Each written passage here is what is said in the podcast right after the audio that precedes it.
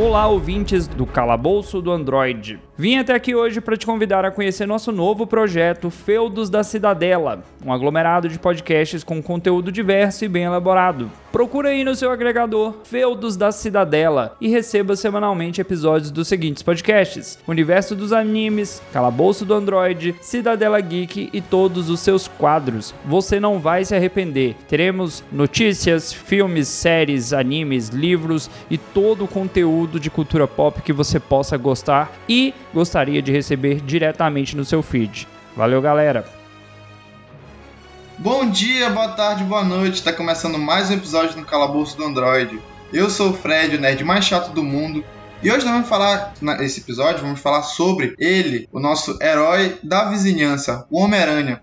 E para falar dele, eu trouxe aqui três pessoas que eu vejo que gostam muito do Homem-Aranha. O Gustavo, que ele vai falar do Homem-Aranha, eu já sei, eu vou ficar triste aqui, mas né, pra manter a amizade eu chamei. Mas enfim, vamos apresentar aqui, o Gustavo já é da casa, vamos apresentar as pessoas novas aqui. Nossa, me cortou, velho. Não, que isso? Cara. Vou falar igual o Indião, por último, mas não tão importante. É. John do, do Créditos Finais, e aí, cara, como é que você tá? E aí, cara, foi um prazer enorme estar aqui, velho. Muito legal o seu convite. E é isso aí, vamos falar sobre um dos maiores super-heróis de todos os tempos. É isso, cara. Eu que agradeço por ter colado aqui. E ele lá do. Como é? Gibi Nosso de Cada Dia, né, Léo? Isso mesmo. É, Gibi Nosso de Cada Dia e do Crossovercast. Isso aí, e aí, Léo, como é que tu tá, cara? Beleza, um prazer estar aqui. Obrigado pelo convite. Bora falar do amigão da vizinhança aí. Vamos nessa. E como eu falei, né, o Gustavo tá aqui. O Gustavo que é, é o cara que eu mais discuto sobre o Homem-Aranha porque ele tem uma opinião bosta sobre o negócio aí que a gente vai falar depois. Hum. E aí, Gustavo, como é que tu tá, careca? Você, não vai falar do, do Andrew e da Gwen, não, né? Ah, eu vou, vou sair da live, velho. Mano, o cara não gosta da química dos dois, velho. Eu não gosto, eu não gosto. A gente fala. Né? Todo, mundo, todo mundo tem um problema com o Homem-Aranha, cara. A gente vai chegar lá. Mas antes de começar o episódio, eu queria lembrar vocês aqui das nossas redes sociais, que é arroba calabococast, tanto no Twitter quanto no Instagram. Agradecer a minha amiga Giovana, ela que faz as artes do podcast que vão a vitrine do Spotify é que vai pro Instagram. Sigam a roupa do Instagram dela, que é g.iovnrt, Giovana Arte. Queria falar para pessoas que são de Castanhal também, pessoas da minha cidade. Se você quiser comprar um doce bacana, um doce diferenciado, tem o Space Brown, que é de uma amiga minha, a Kim. Segue lá no Instagram dela, que é space, S-P-A-C-E, underline, B-R-O-W-N-I-E-E, Space Brown. E se você quiser me ajudar, quiser doar seu rico dinheirinho, acesse padrim.com.br barra calabouco do Android. Tem lá as recompensas, doa que tu tá afim, doa que, que tu puder doar, tirar do teu bolso. Se tu gosta de mim, tu gosta do projeto, quer ajudar, a partir de dois reais tu já pode estar ajudando. E queria agradecer aos nossos padrinhos, que é o Gustavo, que está na gravação, o José Guilherme, que é o rosto lá dos Los Chicos, o Isaac, que já passou por aqui, é, é bancada lá no Cidadela, lá no Los Chicos, então tudo em casa. E a Débora, que é uma madrinha, é nossa madrinha, madrinha lá da Cidadela Geek, ela tá no grupo também. Queria agradecer a vocês, obrigado por acreditar em mim, apoiar o podcast. Obrigado de verdade, o valor que vocês dão é um valor super simbólico. Eu agradeço do fundo do coração. Muito obrigado. E para você que tá chegando no Spotify, ativa o sininho aí, que essa porra virou YouTube agora. E o like e as, são as estrelas de recomendação. Vê lá se tu já ouviu algum episódio, tem lá o número de estrelas, dá 5. Se não for para men menos de 5, nem perde o teu tempo comigo lá. Se tá dando 5 é porque tu realmente gosta do podcast. Menos disso, tu dá pra um podcast aí que transa pouco. Tudo que eu falar aqui, no final do episódio, quando acabar, tudo que eles falarem vai estar tá na descrição. Isso dá um mega trabalho, eu odeio fazer isso, todo mundo sabe. Então já olha logo aí, segue o que tiver para seguir. Os, todos os episódios, podcasts, eles vão estar tudo na descrição.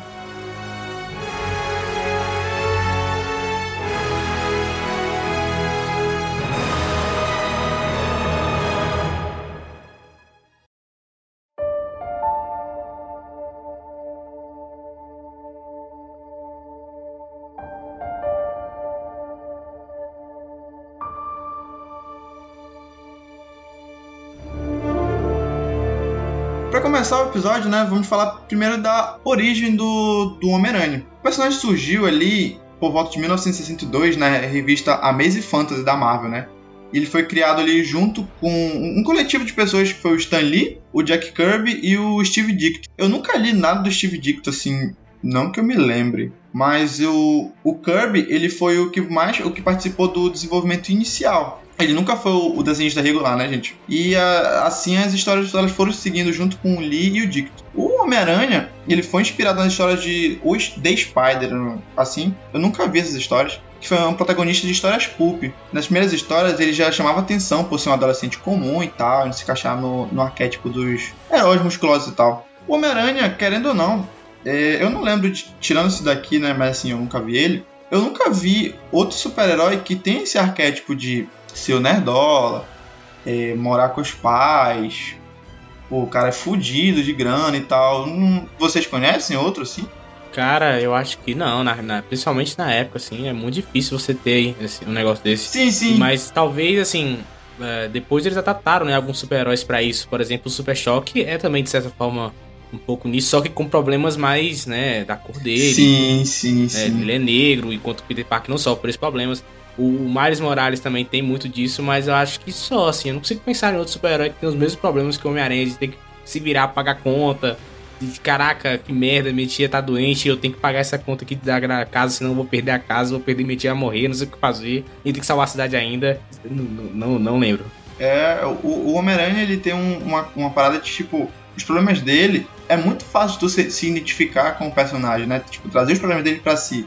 E como eu falei, é um, é um é um cara fudido, é um cara que ele trabalha, estuda, é, salva a cidade e ainda tem que manter um relacionamento é, de namorada e família com a tia May, né? Então, porra, a mente do maluco, imagina, uma amálgama de problemas pro cara resolver, sabe? Não, total. O, o que eu acho interessante do Homem-Aranha é justamente essa, essas, esses problemas que ele tem, né? Isso que aproximou muitos leitores na época, assim. Uhum. E eu até recomendo os ouvintes eles lerem pelo menos os primeiros quadrinhos, porque assim, é, os quadrinhos daquela época, se você leu, por exemplo, a primeira edição do Vingadores, a primeira edição do Homem de Ferro, você vai ver que é muito datado. É muito datado, a história é muito maçante. Mas Homem-Aranha isso não acontece. Claro, tem suas coisinhas ali, outra aqui, tipo, sabe, as roupas ou, ou alguns diálogos, mas, cara, a história no geral é como se estivesse lendo um quadrinho atual, cara. É, acho que é principalmente por esses problemas que o personagem passa, sabe? De você se encontrar nesses personagens. Então por isso que as histórias continuam tão boas até hoje, né? Uhum. É, o personagem ele tem uma facilidade absurda, né? De, de conseguir. Por ele ter essa identificação fácil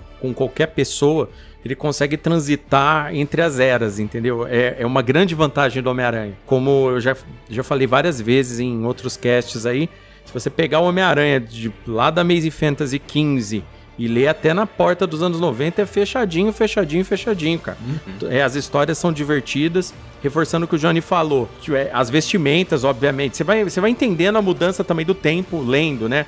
Até porque entram novos títulos na, nas revistas do Aranha, que, que refletem muito do que a sociedade americana vai estar tá vivendo na época, esse tipo de coisa. Mas no quesito é, herói, no quesito identificação, tudo isso, isso daí vai, vai seguindo o tempo todo, cara. Então, é bem fechado isso com o personagem e compensa muito. E também reitero, leiam as, as revistas iniciais do Homem-Aranha que compensem muito. Nem parece que é datado às vezes, cara. Uhum. É, não é nem tão verborrágico. Eu acho que o que a grande diferença seria porque o estilo do Stan Lee de, de, de roteirizar ele roteiriza de uma forma muito mais assim fantasiosa, né? Então ele usa muito muito recordatário do tipo assim, olha só o que vai acontecer agora, mas ninguém imaginava isso, sabe? Ele usa muito desse tipo de coisa, né? Isso daí inclusive foi imortalizado nos anos 80 nas narrações de animação da que a Marvel fazia, porque eles pegavam o Stan Lee para narrar. E o, Stan Lee narrava muito isso. Uma curiosidade aí pra galera, né? O, o episódio piloto da série dos X-Men dos anos no, do, do, dos anos 92 Teve um piloto anterior que foi feito em 89, onde que o Stan Lee narrava dessa forma que eu tô falando para vocês. Então ele escrevia as histórias do Homem-Aranha usando esse tipo de narração também. Então isso daí era bem legal. Sim, sim.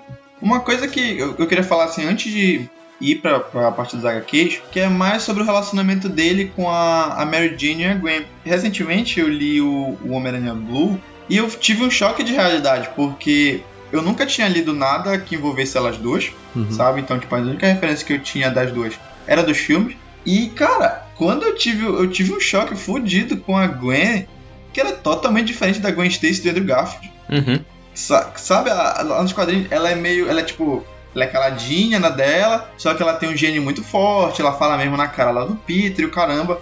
E a Mary Jane foi outra coisa totalmente diferente. A cena quando ela aparece lá no, no Homem-Aranha Blue, né? Que a, tipo, a, a, a tia Anna lá, da, a tia dela, né, ela fala assim: Ah, Peter, a minha, a minha sobrinha tá te esperando. Ele fica, ah, deve ser uma menina feia, não sei o quê era na porta, oi gato. Né? E tipo, a Mary Jane que eu vi no filme não era assim, sabe, cara? Eu achei, eu achei muito bacana isso. Não, é, eles adaptam um pouco assim. A, a Gwen Stacy nos quadrinhos, ela é a mina de ouro, assim, né? Aquela mina certinha, perfeitinha, que faz tudo certo, né? Claro que, né, ela não é uma pessoa que é a quem é o universo. Se o Homem-Aranha faz uma coisa errada, fala, pô, Peter, que porra é essa, né? E merda é essa que tá fazendo aqui? Mas ela é uma personagem comparada com a dos filmes, que é uma personagem que tem interação maior com ele. Isso rara, isso não, não acontece tanto assim.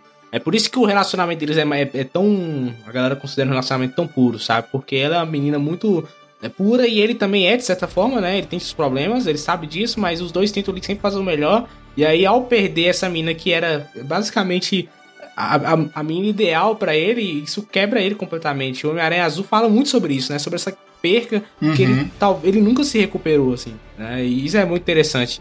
E até a própria. O que eu acho interessante do Homem-Aranha Azul é, é, como a própria Mary Jane percebe isso também. Ela entende a importância né, da, da Gwen Stacy pra ele. Isso que eu acho também muito bacana. Assim, sim, porque sim. também não tem esse negócio de tipo, ah, esquece essa menina. É, não, a, a, a, Mary Jane também é uma excelente personagem por isso, porque ela consegue compreender os dilemas do Peter, né? Isso que eu acho muito bacana. É, o Homem-Aranha é um conjunto de coisas, né? O Homem-Aranha é um conjunto desses acontecimentos e dessa e desse amor que ele teve também pela Gwen. Vale lembrar que também, né, meu, a, a própria Mary Jane sente falta da Gwen, entendeu? Essa, essa que é a grande verdade. Sim, sim. Total contextualizando assim, eu não sei se tu leu, Gustavo, já o, o Homem-Aranha Blue. Não, o, o Blue não.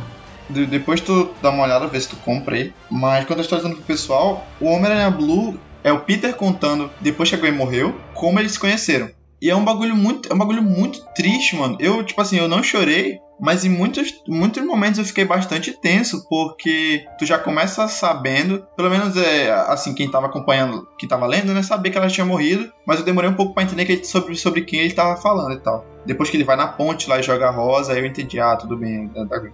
Mas ele vai contando a história de como ele, ele conheceu a Gwen, e aí no meio do, deles ele querendo ficar com a Gwen, a Mary Jane aparece, ele fica nesse embate e tal. Ele lutando junto com o Sexteto Sinistro. É, o, o, Flash descobrindo. O, ele, ele, depois que bate no Duende Verde lá, e o Duende Verde sabe a identidade dele, mas ele tem uma pseudo-amnésia lá. Eu não sei muito se ele teve amnésia lá, eu acho que foi muito mentira. Mas é muito triste tu ver, pô, ele falando, ah, Mary é, Gwen, porque aconteceu isso, isso isso, eu pensava isso de você, aconteceu isso entre a gente, a gente, naquele dia que a gente saiu eu quis falar isso pra ti, a minha tia falou isso sobre você, as pessoas falavam isso sobre a gente, e quando tu chega no final, que ele tá, parece que ele tá, tipo, sei lá, três dias só gravando, só gravando, só gravando o áudio no, no, no, no gravadorzinho lá, e a Mary Jane fala, ele diz que ele, que ele namorou, tá namorando com a Mary Jane, mas que não é a mesma coisa. Até a Mary Jane fala, ah, se é pra Gwen, diz que eu tô com saudade dela. É, cara, eu achei, eu achei uma história muito, muito pesada. Muito pesada. É, eu acho pesada, mas também emocionante, sabe? Eu acho que, por exemplo, tem histórias que são muito pesadas e terminam muito na merda, assim. Sim, né? sim. É, por exemplo, a própria morte da Gwen, você termina meio tipo, caralho, velho, a mulher morreu mesmo. Merda, que merda. Mas a Homem-Aranha Azul não, você termina meio que esperançoso, você entende o papel do Peter Parker, você entende o papel de ser um super-herói. Né? É isso que eu falo assim, o, do Homem-Aranha que eu gosto muito, ele entende qual é o papel de super-herói. Né? Olhar para as pessoas e falar, ah, vou deixar elas morrerem. Não, ele, por mais que ele sofra, por mais que ele passe por vários problemas, ele entende que ele tem que fazer aquilo porque ele pode, ele tem os poderes de fazer aquilo, né? Obviamente, grandes poderes, grandes responsabilidades. Mas eu acho isso muito bacana do Homem-Aranha, tá ligado? Ele, ele mesmo sofrendo de todas as maneiras, ele tá lá, cara. Eu acho que isso é um ensinamento bom pra gente também. Sabe? Eu, eu, eu gosto de pensar que. Eu gosto de pensar, não, é um fato. Os super-heróis eles foram feitos para você poder se, se identificar, de você poder pegar mensagens positivas ali, né? Tanto que são feitos para crianças, para poder uhum. crianças poder ler e poder tomar, ah, olha só que legal, fazer o certo é. Você tem que fazer o certo e etc. Mais. Super-heróis são como se fosse um, um professor, né? Por isso que a maioria, a maioria dos quadrinhos são para público infantil, um público infantil juvenil. E eu acredito que todos os super-heróis eles ensinam algo, tem algo, algo a ensinar. E o Homem-Aranha é justamente isso. Você tem que fazer o certo. Uhum. Você tem a capacidade de fazer o certo. Não importa o que esteja acontecendo, vai para esse caminho, que esse é o caminho mais correto. E é isso que eu gosto do Homem-Aranha Azul, que isso muito bem claro, assim, quando você termina, você fala, caralho, velho, Homem-Aranha é isso. E é por isso que ele é um dos melhores e um dos mais famosos, assim, né? Corretíssimo, querido Johnny. É isso aí mesmo. O Homem-Aranha Azul, ele, ele traz esse esse contexto. Aliás, Homem-Aranha Azul, é, muitas pessoas. Isso é argumentativo, né? Mas para muita gente que não tá com muito tempo, quer ler alguma coisa de Homem-Aranha, alguma coisa rápida que ajude bastante, já tem uma boa ideia do que é o personagem, ou seja, a, a junção de ser um herói com todas as responsabilidades e as falhas, né? Porque o Homem-Aranha, ele foi o, o, primeiro grande herói derrotado das HQs, foi o Homem-Aranha quando ele perde a Gwen, entendeu? Então, é, ah, isso daí é muito importante pra gente, pra gente ver. Eu sempre indico ler Homem-Aranha Azul primeiro por causa disso aí. É. Não, eu concordo tanto, tanto com você, Léo, que muita gente não sabe, né? Mas assim, os quadrinhos são marcados por várias eras, né? Era de prata, era de ouro, né? Era de bronze. E a era de. Uhum. A morte da, da, da, da Gwen é uma coisa tão importante que marca o fim de uma era, tá ligado? A Era de Prata acabou ali. E aí é outra, agora é pra outra época. Uhum. E eu vejo muita gente recomendando, ah, leia a última caçada de Craven. Que tudo bem, é uma história muito foda, mas eu acho que se você vai ler, começar por última caçada de Craven, você não vai curtir tanto o personagem. Porque a última caçada de Craven é muito distoante, sabe? É como se você fosse ler Batman ler esse Cavaleiro das Trevas. Calma, cara, dá uma segurada, segura aquela história, vem ler essas outras histórias aqui, para você compreender o que é o personagem, para depois você ver uma história que é mais sombria do personagem. E Homem-Aranha Azul é perfeito para isso. Exatamente. Gustavo, quer falar alguma coisa? Não, eu não, não acompanho muito as HQs, não. Eu li mais, que tá mais recente, assim, a Última Caçada de Craven, mas foi isso que o, que o John falou. É uma HQ que é muito mais pesada, muito mais violenta, né? Então, os caras já falaram tudo. não, você estava falando do Craven ainda, né? Como eu tava falando mais cedo, Gustavo. Eu tenho essa HQ aqui, mas eu ainda não li. Mas é, essa do, do Homem-Aranha Azul, você vê o, quando ele tá lutando lá com os vilões e tal, o vilão principal, que no caso, quando tu descobre que é o Craven, faz, ah, faz todo sentido. Mas eu queria falar é que o, Homem-Aranha, ele tem uns vilões muito muito fodas, sabe? Eu acho que cada vilão, cada contexto, tipo assim, o Homem-Aranha ele virou herói acidentalmente. Uhum. E os vilões também viraram acidentalmente. Nenhum foi tipo, porque eu quero virar, entendeu? Todos eles são, são baseados em, em animais e tal. Que tem o rino, do, do Troctopus, lagarto, escorpião, o abutre, camaleão. O camaleão eu nunca vi nada sobre ele, acho que eu nunca vi nem desenho desse camaleão. O camaleão aparece no desenho, cara. É. Uma... Dos anos 90 ele aparece. Dos anos 90 tem. Não, a do, o desenho de 2009 também. 2009, é. não, 2007 também tem. Tem um camaleão. Ó, oh, é, o de 2007 também tem, é verdade. Tanto que é um episódio bem legal, inclusive, que ele é, é quando ele começa a, a, a, vestir o uniforme negro, né? Aí já aponta pro camaleão e fala que ele é, ele é o falso e o Peter Parker original. É bem legal, cara. Eu gosto do camaleão justamente por isso. A, a galera já é desconfiada do Homem-Aranha. Já parece um cara que e se desfaça de Homem-Aranha, porra, aí é foda, né?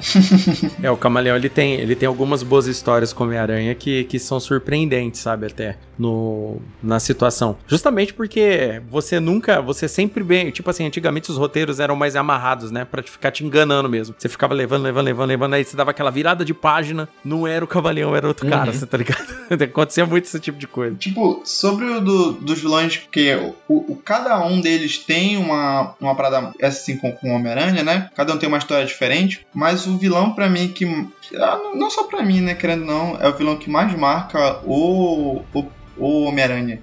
E o Peter diretamente é o nosso Norman Osborn, né? O nosso Duende Verde. Que, porra, é uma eu acho uma construção fodida do, do, do Duende Verde.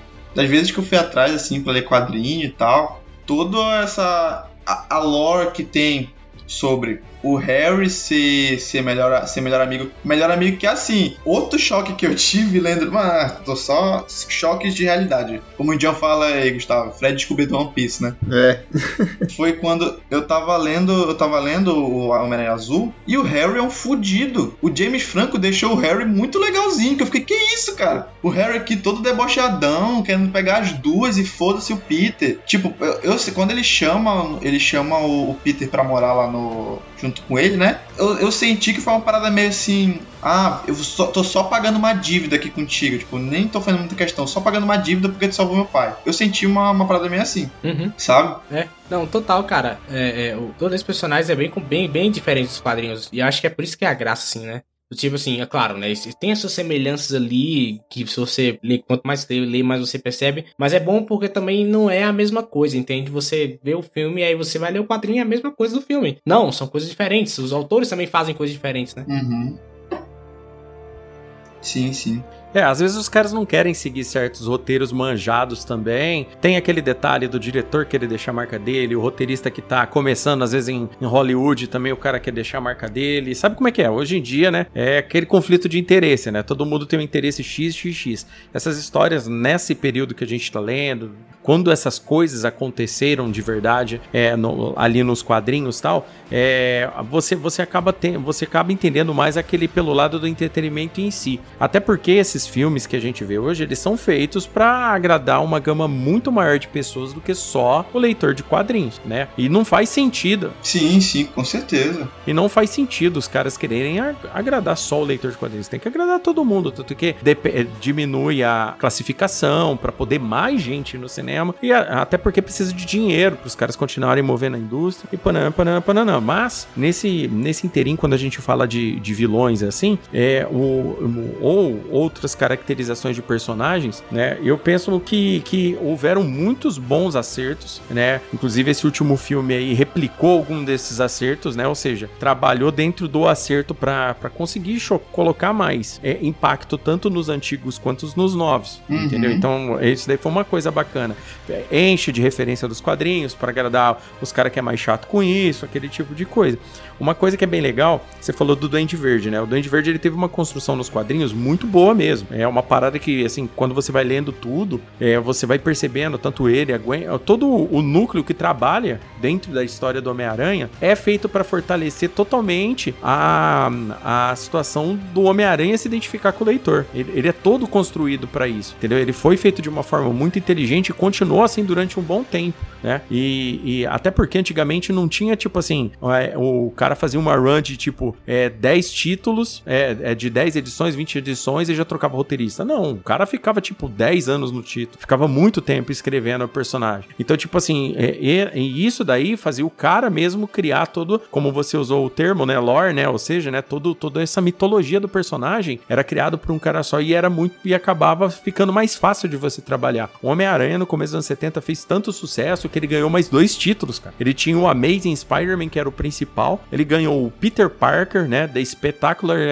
Spider-Man, e ele ganhou também o Marvel Team Up. O Marvel Team Up era uma revista onde o Homem-Aranha sempre é, fazia um time com alguém da Marvel, algum personagem da Marvel. Esse, esse daí foi o que eu mais li, que foi o que eu li com o do, do Deadpool. Eu li muito esse dele com, com o Deadpool. Eu não sei se faz parte, assim, sabe, mas. Não, não, não faz. Não, não faz parte do ah, Marvel Team Up, mas foi. Mas na verdade, mas na verdade foi um título que saiu e acabou fazendo um certo sucesso justamente pela natureza tecnicamente é, aleatória do Deadpool associada ao, ao estilo sarcástico do Homem-Aranha, né? Uhum. Então a galera acabou gostando mais, mais pelo humor, né? Até porque o Deadpool, para quem, pra quem for ver, ele é um personagem muito, muito mais fora do que se parece parece Homem-Aranha do que parece, né? A galera gosta de assimilar, mas se você for parar pra pensar... Só, não, eu acho muito diferente os dois, né, cara? Eles são bem diferentes. Uhum. Então, o sucesso desse, dessa publicação foi isso. O Marvel Team Up, na verdade, ele fazia é, parte de uma iniciativa onde que é, a revista do Homem-Aranha vendia muito. Saquei. Então, eles ajudaram para ele poder, para poder impactar nas outras revistas o Homem-Aranha, é tipo assim, o, o impacto de ter um Homem-Aranha numa história, por exemplo, do Homem de Ferro,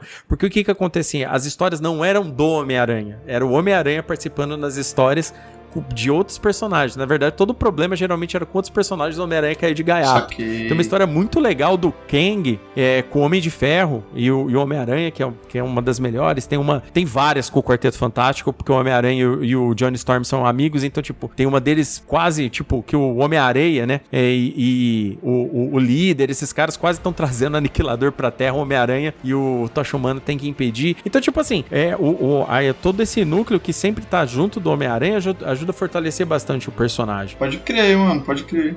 É.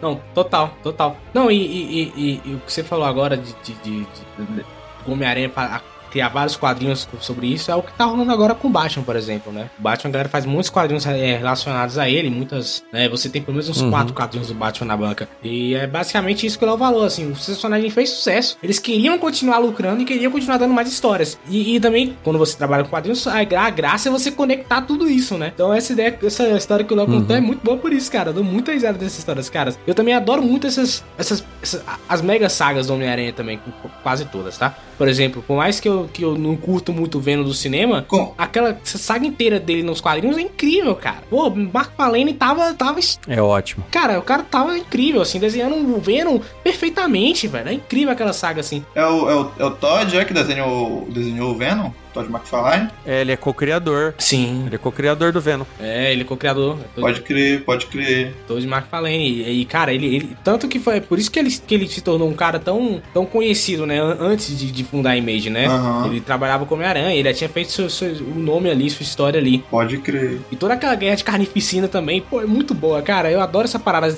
Até mesmo essas sagas porradeiras, são umas paradas mais. mais é, é, digamos assim, mais, mais focadas ali, né? Mais centradas, assim. Eu gosto do Homem-Aranha por isso, porque assim, uhum. por mais que ele tenha seus altos e baixos, e alguns baixos realmente muito ruins, no geral ele tem uma média boa de história, sabe? Isso é muito difícil você encontrar com, com outros super-heróis, cara. É muito difícil mesmo. Sim, sim. É, a, a constância do Homem-Aranha com relação, como o, aí o, o Johnny falou, a constância do Homem-Aranha de coisa boa, no meu ponto de vista, é a maior do mundo dos quadrinhos. É de, assim, constância de coisa boa. É a maior do mundo dos quadrinhos. No, na minha, assim, assim, humilde opinião. Porque você, você pega períodos inteiros ruins de qualquer personagem.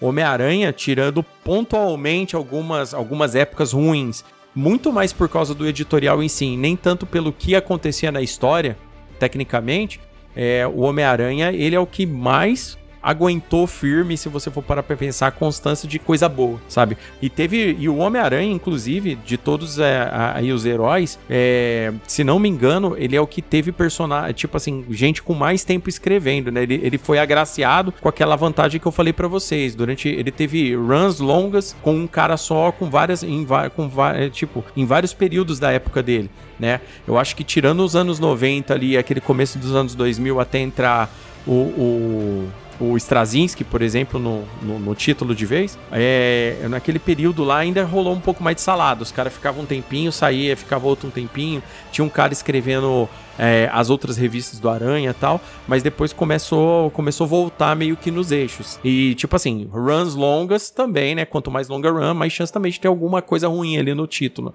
ali no meio, né? Isso daí é capaz de acontecer. Uhum. Mas a constância, se a gente pegar toda a cronologia do Aranha, levando em consideração que a Marvel nunca rebutou ela, se você for pegar a cronologia toda, o Homem-Aranha é que tem menos problema de longe. Sim, sim. É, vocês estão falando nessa, tipo assim, maior longevidade, longevidade sem ter algo ruim, eu só lembrei da, da, da DC, cara. Que a DC, porra, de 10 em 10 anos rebuta. E, tipo, Batman, eu não consigo, eu não consigo acompanhar um Batman. Eu, por exemplo, teve uma que eu tentei, eu comecei Batman ano 1, Batman Xamã, Longo Dia das Bruxas. Depois, mano, se fode aí porque é, é maior cagação, entendeu? E, pô, o Homem-Aranha não é, é. Como vocês fizeram, até, né?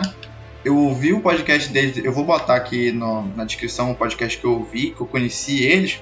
Eles, cara, eles, eles falaram das melhores histórias. É melhor, as melhores histórias, não é? Do Homem-Aranha que vocês falaram lá. É, no caso é as, as melhores que a gente gosta, né? Mas tem muito mais história ali.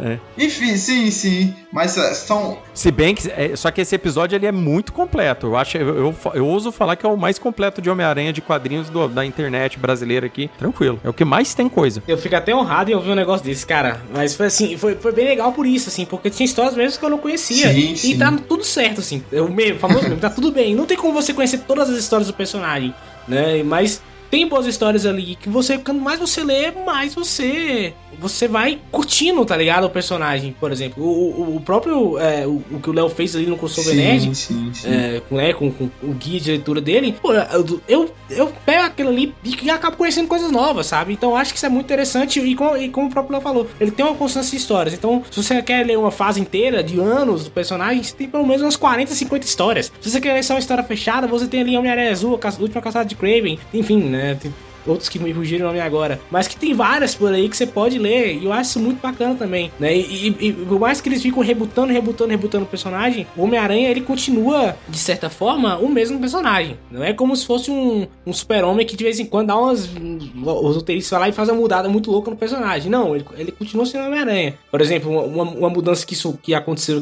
que, que a galera chiou muito, foi o Homem-Aranha Superior. Uhum. O Homem-Aranha Superior é incrível, cara. Então, na época eu virei muito. Eu virei muito nariz. Falei, pô, isso aqui vai ser uma merda. que história merda. É ótimo. Olha que ideia merda. Como é que eu vou botar o Octopus dentro da minha aranha? Que porra de história é essa, cara? Que, foi, que quem foi o filho da mãe que inventou um negócio desse? E quando você lê, você fala, caramba, que negócio bom, velho. Poxa, maneiro isso aqui, cara. É uma ideia muito boa, assim. Então, é, vai muito do roteirista, sabe? Tem ideias muito boas que são mal adaptadas, mas no caso do Homem-Aranha, são ideias que você olha e fala, cara, isso aqui não vai dar certo. E quando você lê, você fala, caramba, que negócio incrível, sabe? Isso é muito bom. Ó, um, um, uma coisa legal também que é bom a gente citar, o, o Johnny citou aí a fase do McFarlane, né? Do, do desenhando o Homem-Aranha primeiro e depois ele ganha o título dele do, do, do Homem-Aranha, onde que ele fica só 16 números e pede água. Né? Ele queria tanto um título, ganhou um título sozinho para ele roteirizar e desenhar. 16 revista, 16 edições depois ele pediu água, aí eles montaram a image e tal e tudo mais, aí é a história. Mas uma coisa legal de, desse período, dessa run aí, com o David Michelini é, roteirizando, junto com essa run do, do Homem-Aranha, na, nas outra, nos outros títulos também estava acontecendo alguma coisa, tanto no Marvel Team Up, como, como por exemplo, na, na, na revista Espetacular Spider-Man. É, enquanto o Homem-Aranha, numa revista, estava lá se virando com Venom, um, a, aparecendo, né, todo aquele problema do simbionte. Inclusive, algumas edições dessa run são tains da, da famosa saga Atos de Vingança, por exemplo, né, que é belíssimo, belíssima saga. Panini aí republica essa merda, por favor. Mas o, o Dentro, na espetacular Spider-Man tava rolando uma saga que chamava é, Guerra de Gangues, cara, que era muito louco do filho do rei do crime, você tá ligado? Rosa aparecendo. Então, tipo, é, é, você tinha. É, eram publicações do Homem-Aranha que trabalhavam três conceitos diferentes. Uma segurava o, o título normalmente como ele era, né? Seguindo as histórias lá, mais naquele âmbito Marvel mesmo, bem grande. Tinha uma que era mais focada em eventos urbanos, que é a, e, e a vida pessoal do Homem-Aranha, né? Tinha muita parada dele casado tal. Se bem que na fase do, do McFarlane, o que ele adorava desenhar Mary Jane só de camisetinha era, era absurdo. Ridículo, né? ridículo. Né? Não, ele era chegado, cara. Ele era chegado. Tipo assim, mas é. Mas, mas assim, o, o, o, o rosto da Mary, da Mary Jane do Mark Falene, assim, né? O visual dela, pra mim, é a Mary Jane definitiva, assim. Quando eu penso em Mary Jane, eu penso na, na Mary Jane do Mark Falene, cara. É muito, muito Não, não. Foda. Pra mim também. Sim, sim. Não, eu concordo plenamente. Eu também, cara, quem, quem não, não curte a, a Mary Jane, né? A gente fala, quando a gente fala nesse sentido aí, é que era uma parada que, tipo assim, o foco do, do McFarlane era para dar no aspecto corporal mesmo. Até porque ali já tinha aparecido outros desenhistas que já estavam, já tava Mark Silvestre nos X-Men, desenhando, sabe, com, com muito impacto. O, o, o, o Rob Life tava lá na X-Force, o Jim Lee tinha chegado no. Uma merda! Eu odeio o Rob Life. Não sabe desenhar corpo, esse imundo. Vai se fuder. Não, ele não sabe desenhar pé. sabe desenhar é nada esse caralho. Porra. Ó, uma é tipo, isso daí, isso daí é assunto pra um, pra um, pra um podcast é, específico. Mas o, o Rob Life se tem uma, se tem alguma coisa que ele fez de bom, é, é ele ter criado o converseiro para existir a image. Isso daí é a única é. vantagem dele Isso aí, olha lá. Entendeu? Porque ele é o único cara que desenha um índio com, tre com cinco músculos no antebraço, tá ligado? é o único cara que conseguia fazer poder, essas paradas aí. Mas ó, eu vou falar, mas o cara pulava as aulas de anatomia. Mas eu me divertia muito, eu era público-alvo disso, eu era adolescente quando saíram essas histórias. Então, por exemplo, esse, esse período do Aranha com o McFarlane e depois o McFarlane só na revista dele, eu era adolescente quando isso saiu aqui no Brasil. Então, cara, eu, eu comia uhum. com farinha, velho. E quadrinho antigamente era barato, entendeu? Assim, com, com R$1,90 você, você saía com, uma, com a sua revistinha debaixo do braço, entendeu? Pô, cara, eu, eu tenho inveja dessa época. Quanto tempo faz isso, Léo? Quanto tempo faz isso? Uns 20 anos. Eita porra. Ah, não, isso daí foi mais de 30, gente. Eu tinha. Eu, ó, eu, é, eu tô com 41. Eu tô com 41. Nem parece, cara. Caralho. Ah, obrigado. Você tinha 11 anos então? Ó, oh, não, eu tinha 41 em no... não, só que em 91 aqui a gente tava lendo coisa dos anos 80 ainda. Tinha um hiato de 6 anos. Pera aí, o plano real foi quando? Deixa eu ver aqui. 93, 94, se não me engano, eu não lembro. 94, é. 94. Mas assim, mas então, e quando começou a chegar essas revistas dessa fase, onde começou os desenhos ter mais impacto do que o roteiro, por exemplo, apareceu o Jim Lee desenhando, Silvestre. O, o Mark Silvestre a gente já estava lendo no começo dos anos 90 ali dos X-Men, entendeu? A hora que ele chegou e foi também quando o McFarlane estava chegando no título, porque assim, o McFarlane é de 87 a 89, ele fica no título do Homem-Aranha desenhando é, com de, não, até 90, ele fica de, de 86, 88, 87 até 90. Acho que é três anos ele fica no título desenhando ali com o David Michelini roteirizando. Depois, e aí em 91, isso, aí em 91 saiu o título dele, que é só dele, que ele desenhando e roteirizando. Ou seja, um quarto título do Homem-Aranha que só chamava Spider-Man, no caso. E aqui no Brasil saiu numa minissérie. Nossa, veio a parada das capas diferente. Cara, naquela, naquele período eu era moleque, velho. E é assim, cara, tipo, 16 anos magrelo, só tinha pescoço e orelha. Entendeu? Parece. Só, só, sabia, é, só sabia jogar, só sabia jogar basquete, futebol não jogava. Eu não era noia, não tinha mobilete, porque naquela época, né, tipo, tímido pra cacete. Eu, meu negócio Caralho, era ler quadrinho, velho. Então, tipo assim, é, eu era público-alvo disso. É, é, isso que eu quero dizer. Eu era o público-alvo.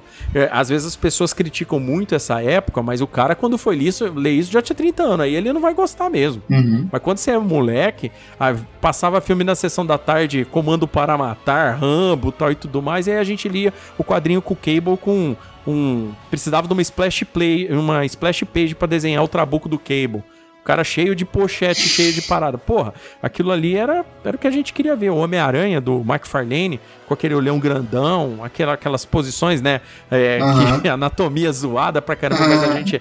Mas lembrava uma aranha, entendeu? Então a tá gente ligado. gostava muito. E tinha muita ação nesse período, né? Nesse, nesse período, eles colocaram um pouco de lado aquele. Como que se diz? Aquela sensação psicológica do Homem-Aranha que permeou os anos 70 e 80 do, do personagem, sabe? É, uhum. Aquele misto de de vitórias com trocentas derrotas, a tia dele indo pra, indo pra uma pensão cuidar do monte de velho, a tia dele, aí ele, tipo, ele ficou um período brigado com a tia dele, sabe? Que ele parou de estudar, sabe? Os anos 80 do Homem-Aranha, é, assim, é, foi, foi uma, uma run, assim, é, como que, que eu posso definir? Insana sabe? Acontece, era coisa acontecendo uma atrás da outra, sem parar. Aí entrou Guerras Secretas, uniforme preto, aí Patatal o simbionte foi embora, aí ele começou a usar uma roupa preta que a gata negra fez para ele, e dali a pouco o simbionte volta. Porra, cara, é muita coisa acontecendo. É muita coisa acontecendo ao mesmo tempo.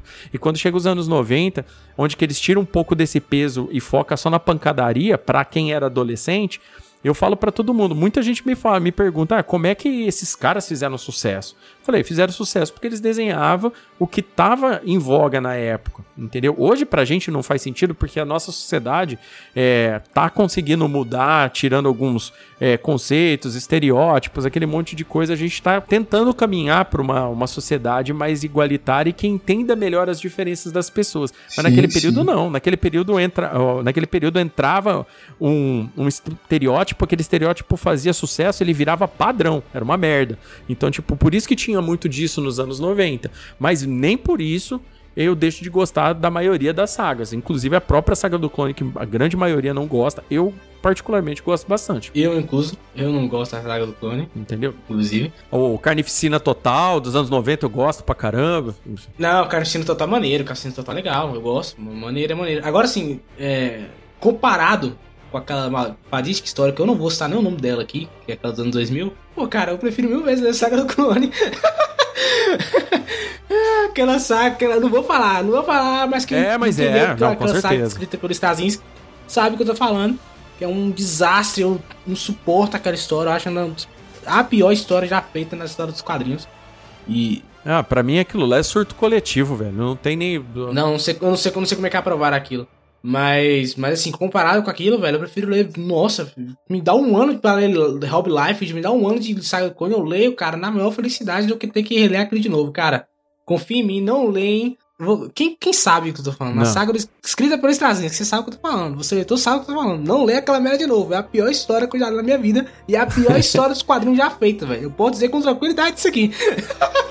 eu posso falar isso. Essa eu, essa eu vou atrás, essa eu vou atrás. Depois. Não, não vai não. Cara, é um caminho sem volta, cara. É um caminho sem volta. Depois que você lê isso, cara, você é, é, é tipo, é tipo você encarar o abismo e ele olhar de volta, tá ligado? É melhor você não fazer isso, cara. Não faz isso não, cara. Sem brincadeira. Caralho. é uma parada, é uma parada complicada, né? O, a gente a... Aproveita que você gostou da aguinha aí do filme, do quadrinho e fica aí, cara. Não vai lá não. Não vai lá não. É, a grande vantagem, né, da, da, da, saga da Gwen Stacy, tirando todo o fator histórico que a história como um todo é, é, o fato é a gente ter, a gente ter percebido né? Além dela ter continuado morta nos quadrinhos, né? O que, porque eu penso assim, quando um personagem morre nos quadrinhos, né? É, para fazer sentido, já que não se rebuta a cronologia, pelo menos na Marvel. Na DC a gente nem se preocupa mais quando morre personagem. Eu nem esquento. Pode morrer todo mundo, que eu sei que dali a pouco eles vão trazer de volta, porque a DC perdeu meio que a vergonha na cara com, com esse tipo de coisa. Ela não tem vergonha na cara nenhuma para continuar fazendo isso. Mas a Marvel não. A Marvel, tipo, durante um bom período deixou muita gente morta. Quando morreu a Gwen, quando morreu o Capitão Marvel, quando morreu a, a, a Jean Grey, entendeu?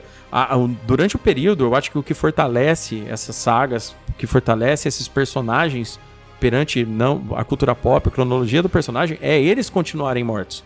E além, é, a Gwen continuou morta? Continuou, beleza, tal, tal. Mas, cara, o, essa história, a, o editor, é tipo assim, a gente pode até falar, o Straczynski tava bêbado na hora, né? Porque hoje é fácil você dar desculpa que você tá bêbado, mamado né? Quem, quem entendeu, entendeu. Caralho, cara. É... Quem entendeu, entendeu. Atualmente é foda. É, mas assim, o Straczynski podia não estar tá legal, mas o editor deixar passar, um editor, o cara fala, eu sou um editor de quadrinhos da Marvel. Eu, o mínimo que o editor da Marvel tem que fazer é, é, conhecer o básico do básico de cada personagem, como que é a personalidade básica de cada personagem. Ah, se fosse um Arif, se fosse um outro negócio, beleza. Por mais que a história seja nojenta por si só, se você for parar pra pensar. Mas o.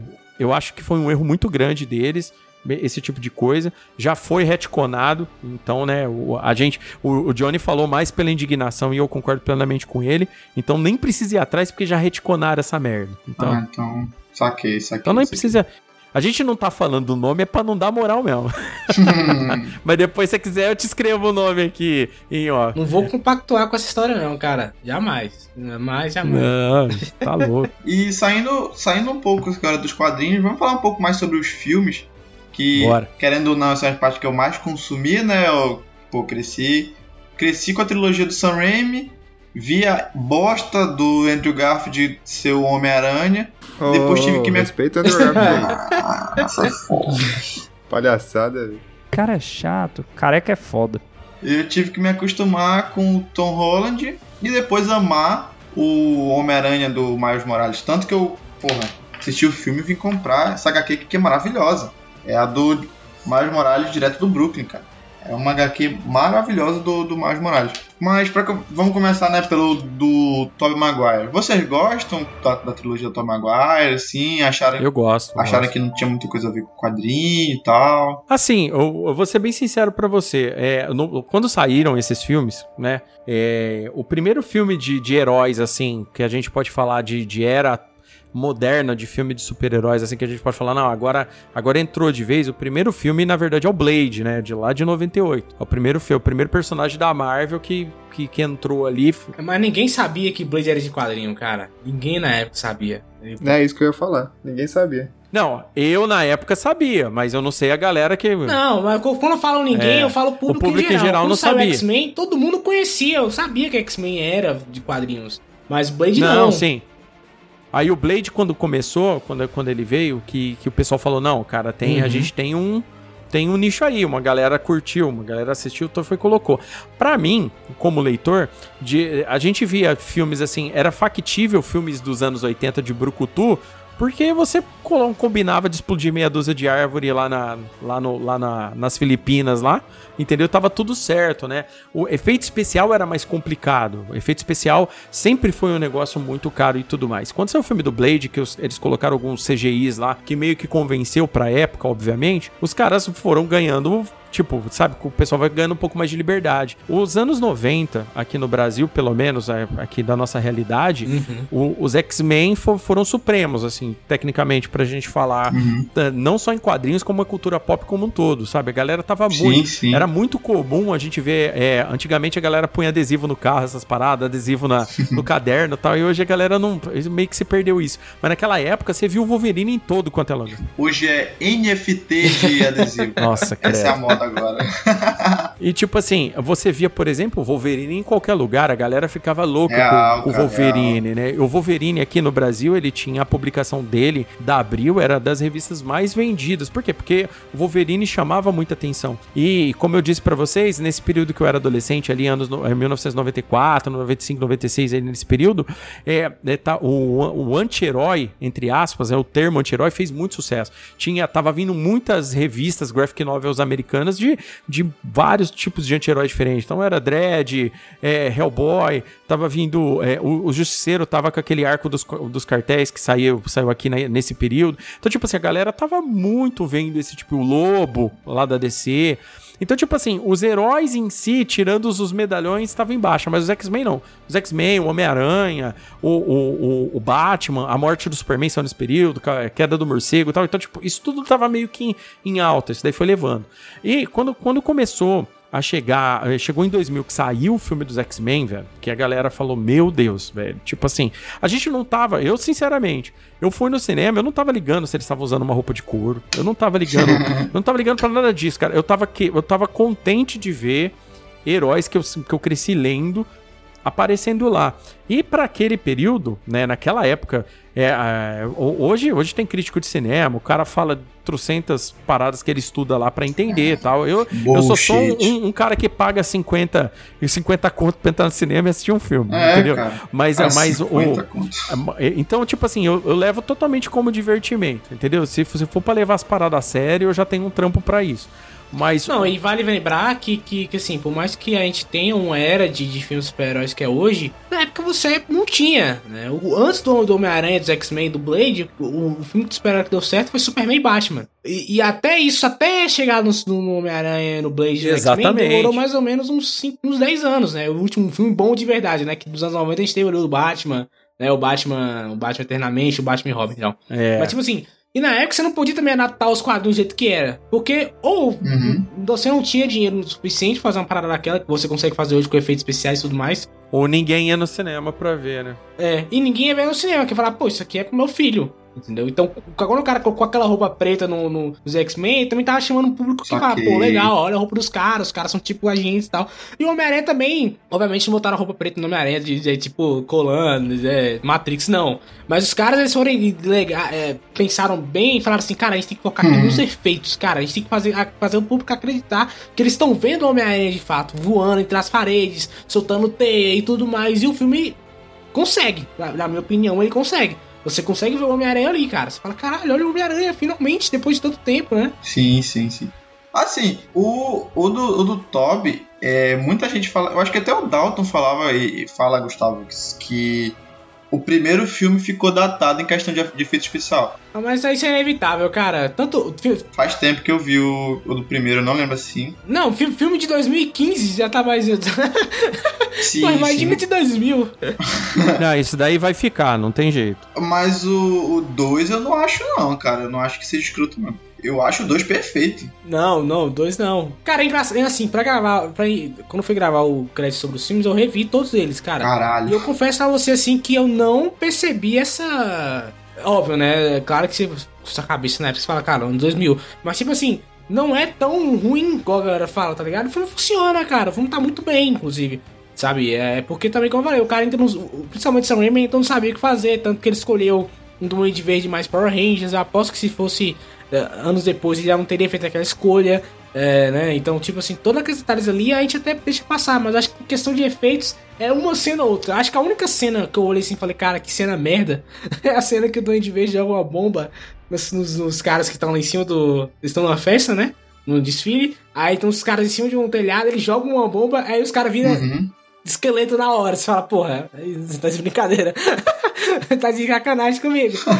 né? Mas de resto, não, cara. De resto, Puta deu muito certo. Eu acho que pra época, então, uma galera deve ter saído malucaça do cinema, velho. É, o, esses filmes, na verdade, eles, é, conforme eles foram, foram chegando pra gente, a gente só foi consumindo, sabe? Foi, foi aquela parada.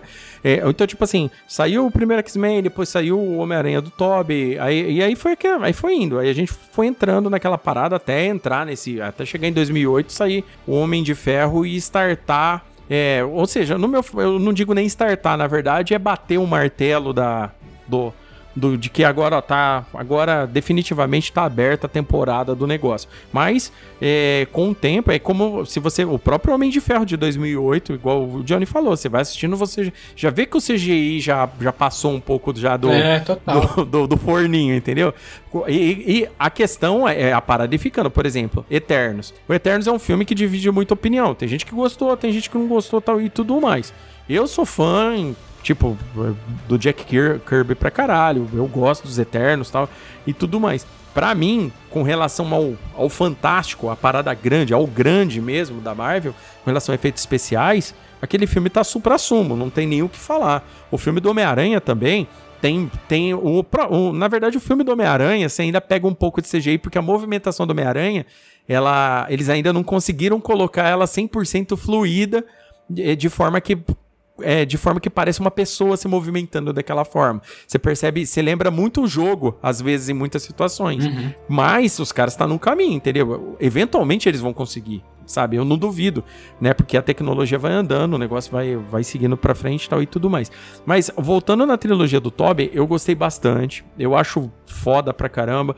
É, é, é óbvio, eu gosto muito do, do segundo filme. Aliás, ouso dizer que o segundo filme é o segundo melhor filme de quadrinhos que eu já assisti na vida, né? O Olha, Qual o primeiro? Capitão América e o Soldado Invernal. É o, é o filme que eu mais gostei. Por que, que eu chamei esse cara pra cá? não, que isso, cara? Peraí. Ele só falou a verdade, pô. Tá- Puta que pariu.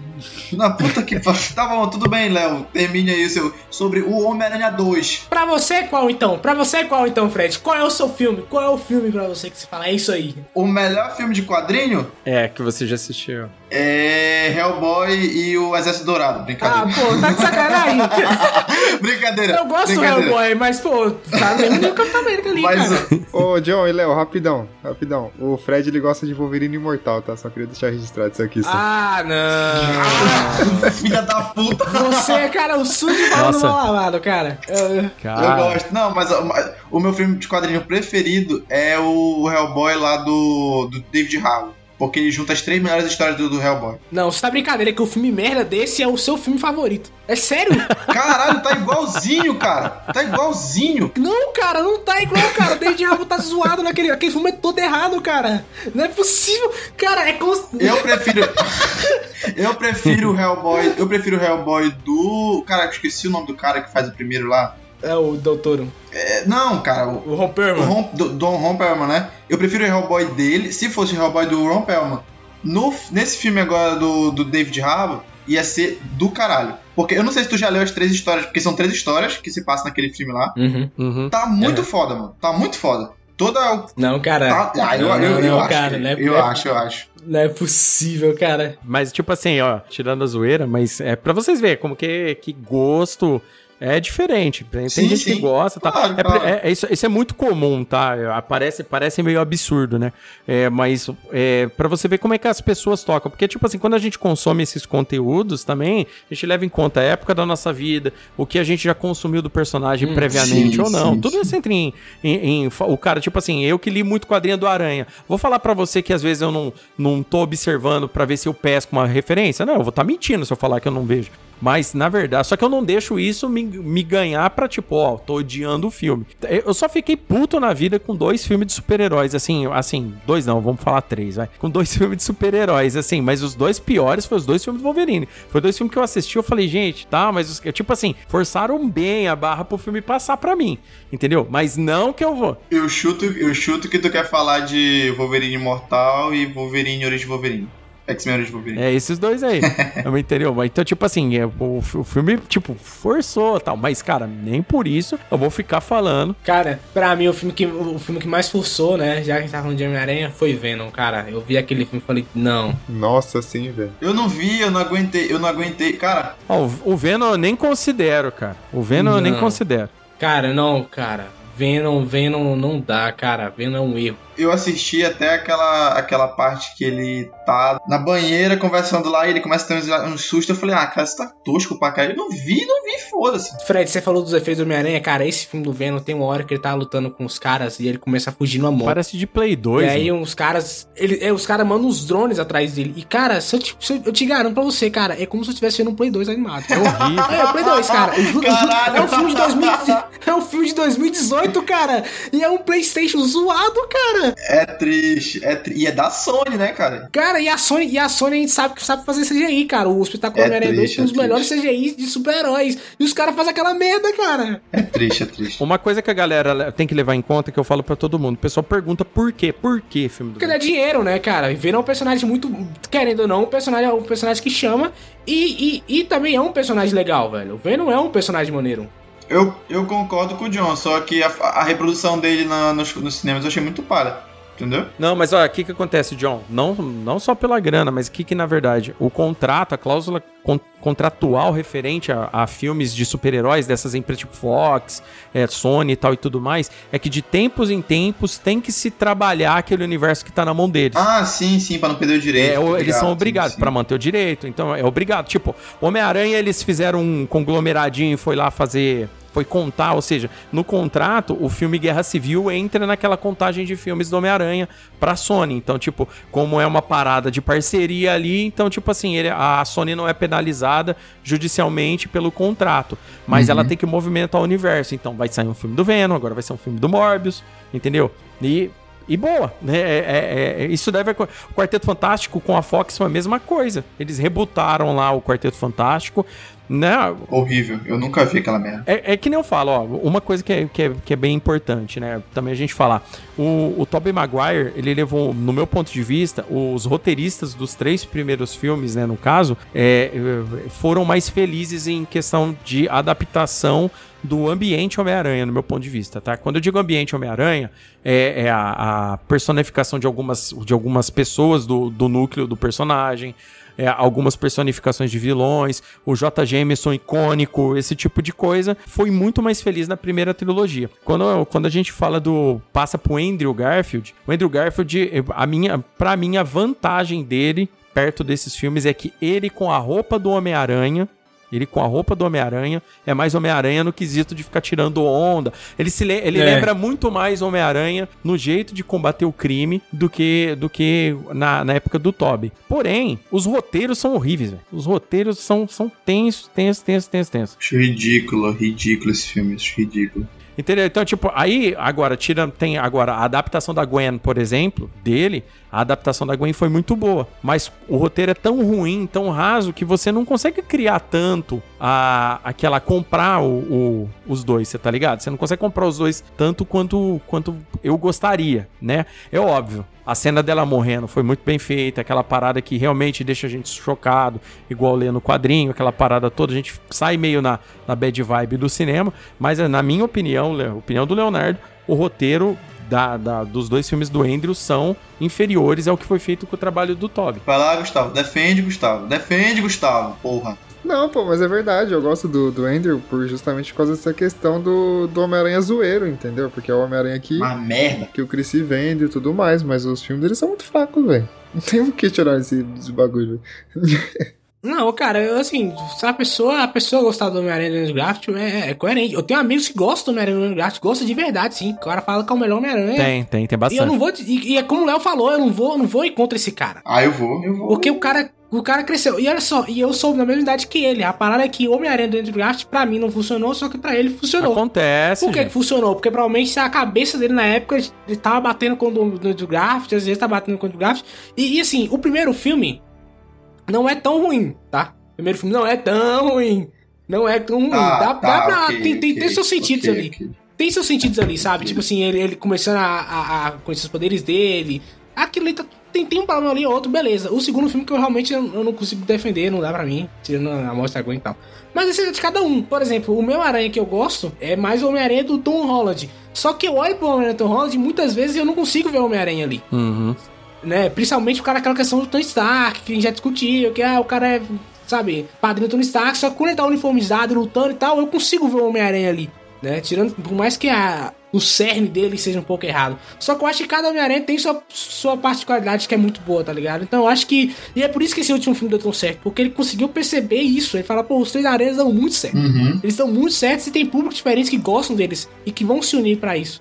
Né? Então eu, acho bacana, cara. Eu não vou negar, não, cara. Se você gosta do Homem-Aranha de Graça, não tá errado, não. Errado é gostar de Venom. Isso é errado. É, isso é. aí tem que dar tapa na cara, mano. isso é errado, isso aí é muito errado. O filme, né? Isso é desvio de conduta. É, na verdade também a gente tem que entender que, como, como eu falei, né? O, o Johnny também citou isso. Hoje, hoje essa indústria ela. É, tudo bem, o produto final é um entretenimento? É, mas o, o foco é dinheiro. Uhum. Então, é, eu, Leonardo, aqui dentro da casinha dele aqui, eu não tenho na minha mão indicadores, entendeu? Uhum. Absurdos para me falar isso, isso, isso.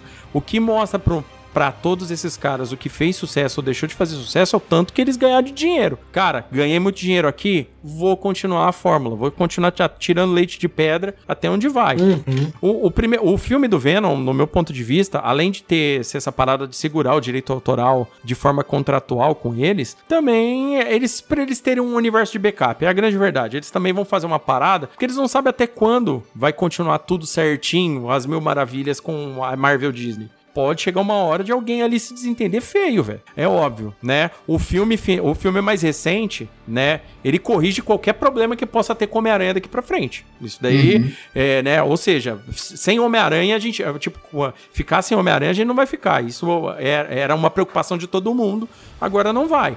O, o, a, a, Sony tem dois caras para trabalhar o Homem-Aranha se ela quiser, e a Marvel vai continuar aquele menino lá enquanto estiver liberando a Sony concordando com isso.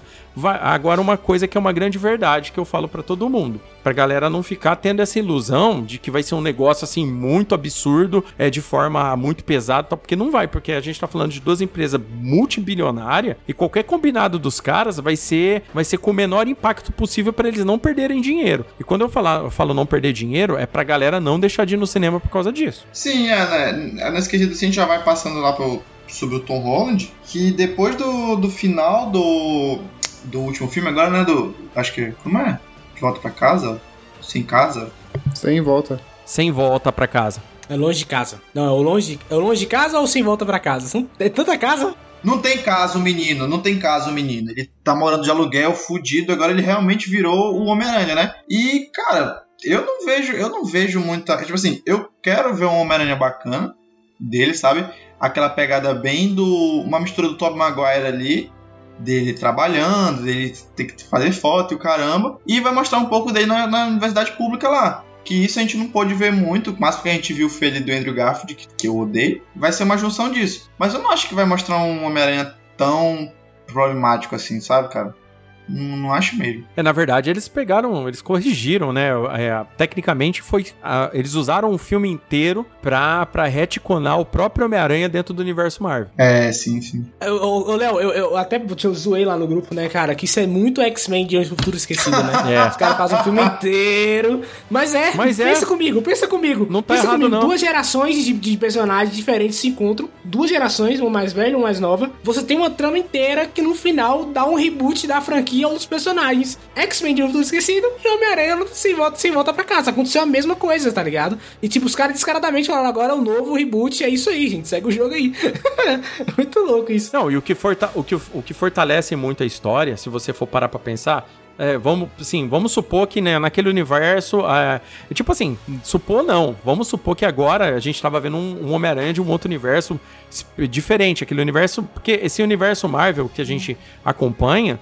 Ele por si só, ele já se. Desde o começo ele já se mostrou um universo diferente do que é nos quadrinhos. A partir do momento que o Homem de Ferro desse universo é um cara bacana, você tá ligado? Bacana no sentido, uhum. é um cara descolado tal e tudo mais. Porque a contraparte dele nos quadrinhos é top vilão da Marvel, tranquilo, entendeu? É top 10 vilão da Marvel. É, cara. Tranquilo. De tanta cagada que o cara já fez. Eu nunca vi um homem cagar tanto na vida quanto o Homem de Ferro dos quadrinhos. Mas, mas quando a gente vê esse roteiro que foi feito nesse filme, eu concordo com o John aí, cara. Isso daí, Isso daí é um roteiro, mano, de, de quadrinho. É como se você pegasse, começa lendo uma, um arco do, do Homem-Aranha e fala assim: uhum. uma nova vida. Vamos lá, pôr um nome besta que é aleatório. Uma nova vida. Mano, como diz a. Como diz a Carol com calma, uma nova mulher. É, então, e começa, é, começa essa parada aí, cara. Se você vai lendo o quadrinho, até a hora que ele chega no fim. É, é como se fosse um roteiro fechadinho de é, quadrinho.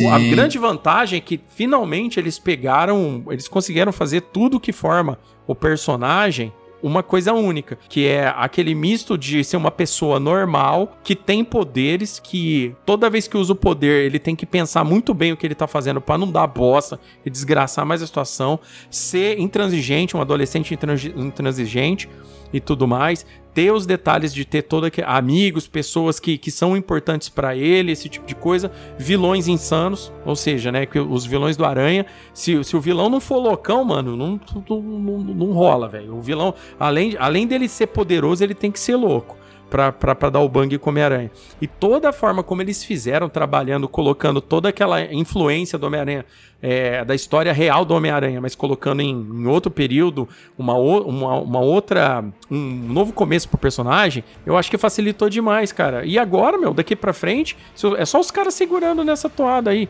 Cara, qualquer filme do Homem-Aranha daqui pra frente vai gerar um hype do cacete. Ainda mais com, com aquela amarrada que eles deram de ficando um simbionte naquele universo, uhum. entendeu? Os caras vão matar um, uns 15 coelhos num, num, numa cajadada só, velho. É. Não, não só, não só do, do Homem-Aranha, mas uma coisa que eu, que eu tava conversando com o Gustavo esses dias, assim, que. Sobre aquele papo, Gustavo, de tipo, tu vai ver os filmes da Marvel agora e tu parece que tá esperando alguma coisa, tá ligado? Tu, tu termina de ver o filme e tu fica, pô, tô esperando isso, tô esperando algo, alguma coisa que conecte com o outro, entendeu? Uhum. E a galera, mano, querendo ou não, a galera tá indo pro cinema muito pra isso. É, o que o que eu acho que, tipo assim, teve gente que, muita gente que não gostou de Eternos. Eu não gostei pelo simples fato de que é uma história que não, não me chamou a atenção. E eu não. E, tipo assim, eu, eu prestei atenção no filme, mas eu não consigo dizer o porquê que eu não, não agradou o filme.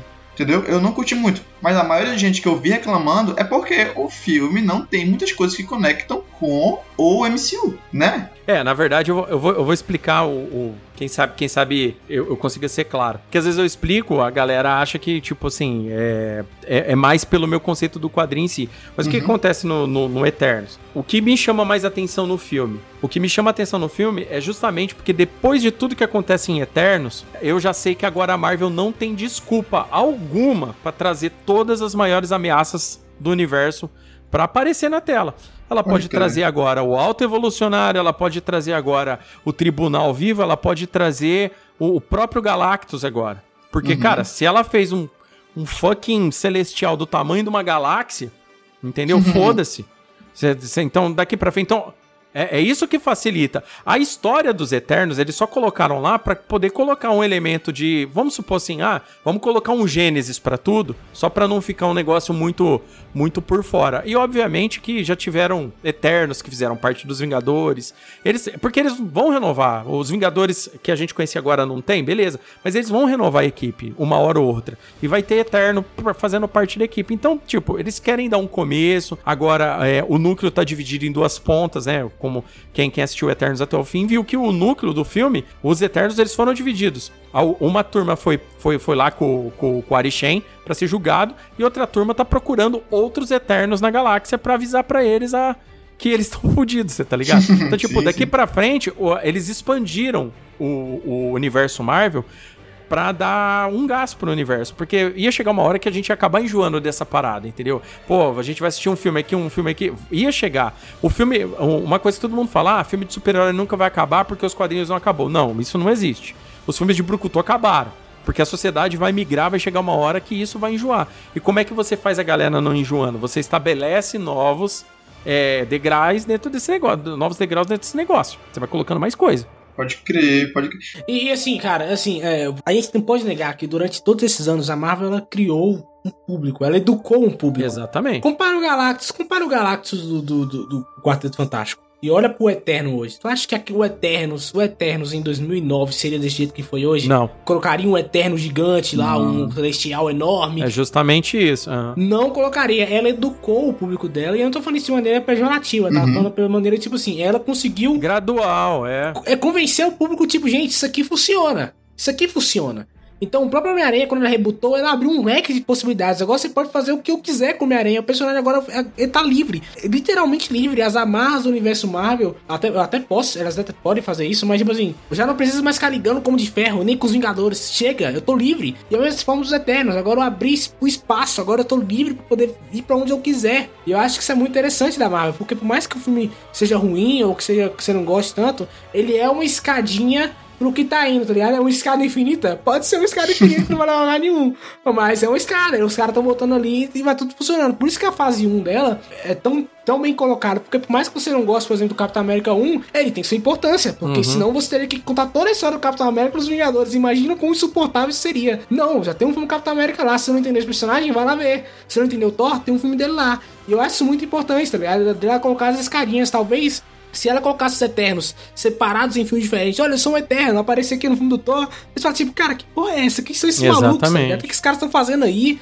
Então, isso tudo ali é, é, planejado, sabe? Não tô dizendo que é tudo bem planejado, bem amarradinho. Mas eles falam, olha, a gente tem essa equipe, a gente tem que colocar esses pontos ali, aqui ali. Provavelmente no Homem-Aranha eles pensaram, olha, gente, o Homem-Aranha é um problemaço, tá dando uma merda aqui, a gente tem que resolver esse problema aqui, porque tá muito, a gente tá muito preso, como é que a gente faz? Vamos soltar aqui, aqui, aqui. Eles fazem tudo isso, sabe? Então é isso que eu acho muito interessante. É, o legal é que agora com esse Homem-Aranha, como a gente já. O, o legal é que o público do MCU, o público que vai no cinema assistir, já entendeu que esse Homem-Aranha não é 100% igual dos quadrinhos no seu universo. Agora, tudo bem que ele pode se tornar, ter a personalidade e tal, a essência do Homem-Aranha, que era o que todo mundo tava esperando da parte do Tom Holland. Uhum. Beleza, porque agora ele tem a conjunção da, da, da tragédia, ele tem. Ele, ele sentiu o, o, o gosto amargo da derrota, tá quebrado, pobre pra caramba, tem Jonah Jameson dando trabalho trabalho e o caralho é quatro. Agora ele já tem o que traz a essência do personagem para ele conseguir trabalhar. Por exemplo, agora o leque, como disse o Johnny, ficou aberto pra caralho, porque agora, por exemplo, vai ter um Octopus. Você acha que não vai ter? Vai ter. Mas agora eles podem trazer a menina lá, que é o Dr. Octopus, por exemplo, do filme. Sim, sim. Do, do filme da animação. Uhum. Agora pode ser a menina. Agora, é, daqui a um tempo eles trabalham o Miles, porque vai ser um erro se eles não trazerem o Miles, porque,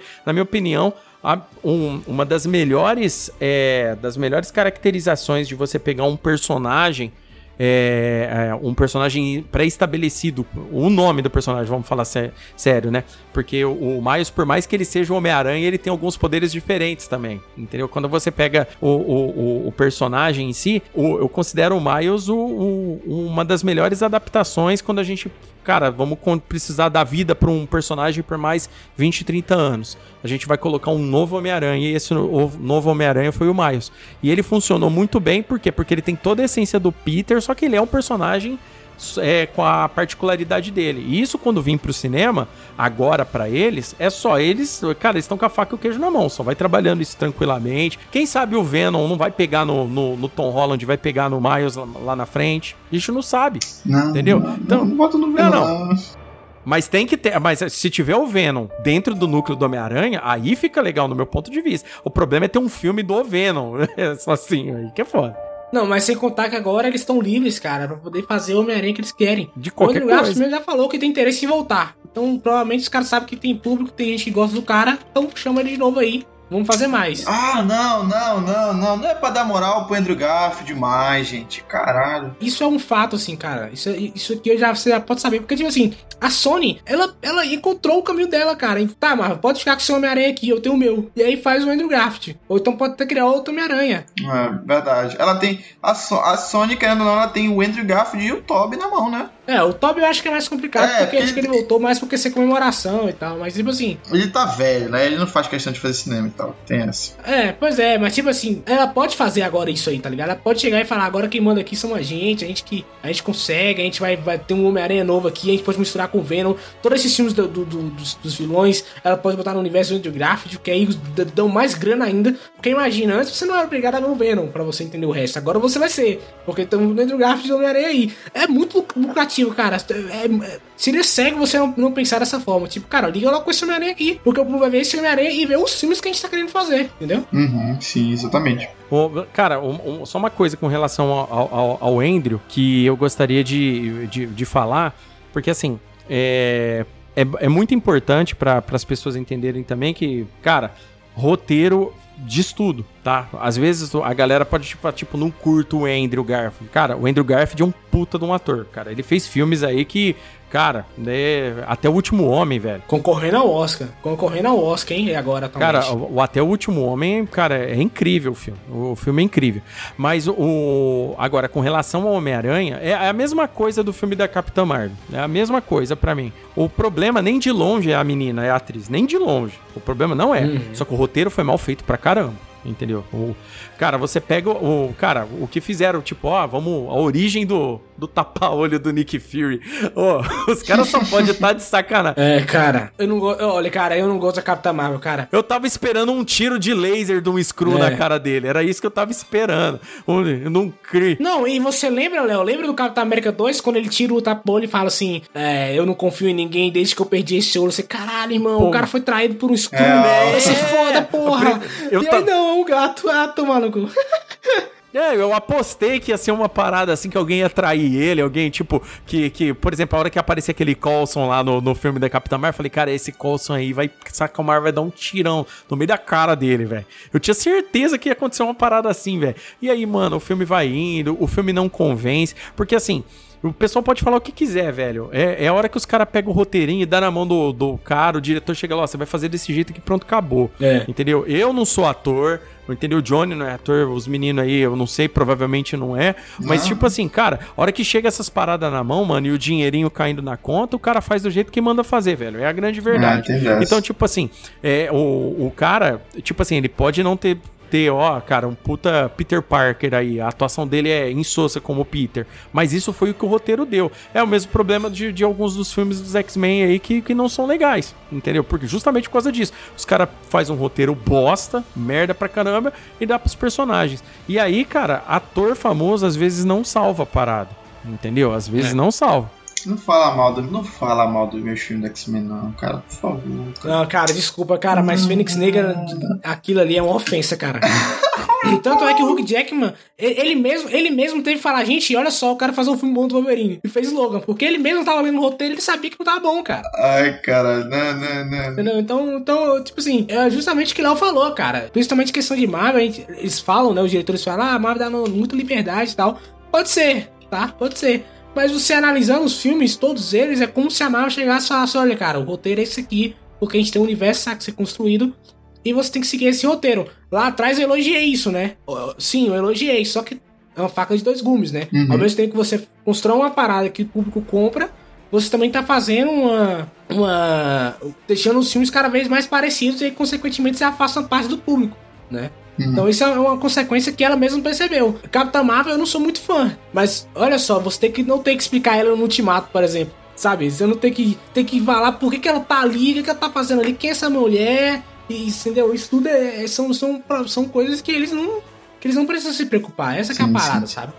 E, e para finalizar aqui, vamos falar sobre o último filme que, pô, é, não tem como comparar aos outros, né? Que é uma animação mas é um dos meus filmes favoritos do Homem-Aranha, que é o Homem-Aranha no Aranha Verso. Não dá para comparar porque ele é muito superior, você quer dizer, né? exatamente, exatamente, né? Os caras, porra, é um filme perfeito. Eu, cara, eu amei pra caralho ter visto em 3D aquele filme. Foi sensacional. Mas Gustavo, fala um pouco aí sobre o Aranha no Aranha Verso. Cara, o Aranha Verso eu não assisti no cinema, fiquei muito triste. Tive que assistir depois no, modos alternativos aí, mas. Paulo Coelho. Os modos que o Fred me ensina no, no Telegram. Ei, caralho. Mas ele basicamente conta a história do. focado no Miles Morales, né? E traz. Eu acho que ali foi a primeira vez que a gente viu variantes, acho que foi antes do Loki, não foi? Ou não? Foi. Não, foi antes, foi antes. É, assim. Não, bem antes. E, não, e, e, não cita Loki aqui, não, cara. Essa série é muito ruim. não, eu não gosto de Loki também, não. Mas é, não, foi bem antes, foi bem antes. Foi, foi o primeiro, 2019, né? Sim. Então foi o primeiro, primeiro acesso que a gente teve, assim, a questão de variantes, de todas as outras versões. E é sensacional, mano. A trilha sonora daquele filme é sensacional, a animação é sensacional. É tudo perfeito naquele filme, não tem como. Tudo, tudo.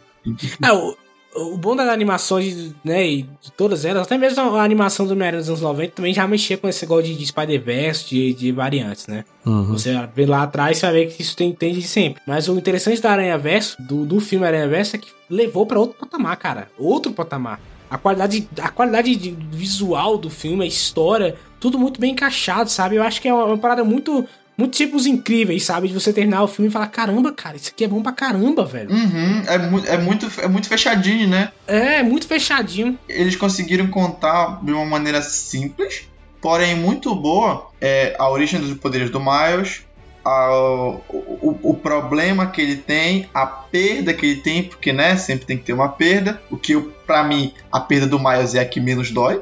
Vamos, né? Não me julguem, porque o tio dele era um criminoso, por mais que ele gostava do sobrinho dele e tinha essa parada de que é meu tio. Era um criminoso, o cara morreu, né? Infelizmente, mas não doeu tanto. Eu acho que não, doeu, não deve ter doído quanto um tio Ben ou um tio amigo. E, porra, todo, todo o contexto dele, ele aprender, como é que ele. Os, os poderes lá, os outros Peters ter vindo, o, o, o, Peter da é, da. é da Mary Jane. É, o Peter da Mary Jane que tá fudido lá, todo depressivo, gordo. Eu achei, eu achei muito bacana a relação deles. Eu acho a relação deles no, no Aranha Verso bem superior à relação que, que os três tiveram lá, né? Porque, tipo, como eu falei, não tem como comparar, mas já comparando.